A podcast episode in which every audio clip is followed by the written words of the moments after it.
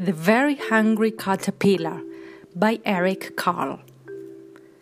In the light of the moon, a little egg lay on a leaf. One Sunday morning, the warm sun came up and pop! Out of the egg came a tiny and very hungry caterpillar. He started to look for some food. I'm so hungry. On Monday, he ate through one apple but he was still hungry. On Tuesday, he ate through two pears, but he was still hungry.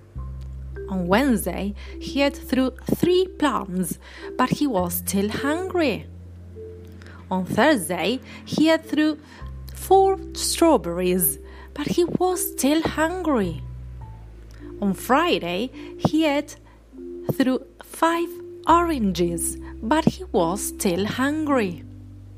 On Saturday, he ate through one piece of chocolate cake, one ice cream cone, one pickle, one slice of Swiss cheese, one slice of salami, one lollipop, one piece of cherry pie, one sausage, one cupcake, and one slice of watermelon.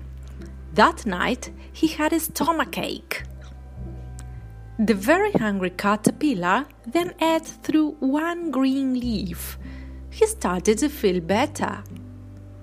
Now the caterpillar was no longer small, he was a big, fat caterpillar. He built a small house called a cocoon around himself. He stayed inside for more than two weeks. Then he nibbled a small hole in the cocoon, pushed his way out, and a beautiful butterfly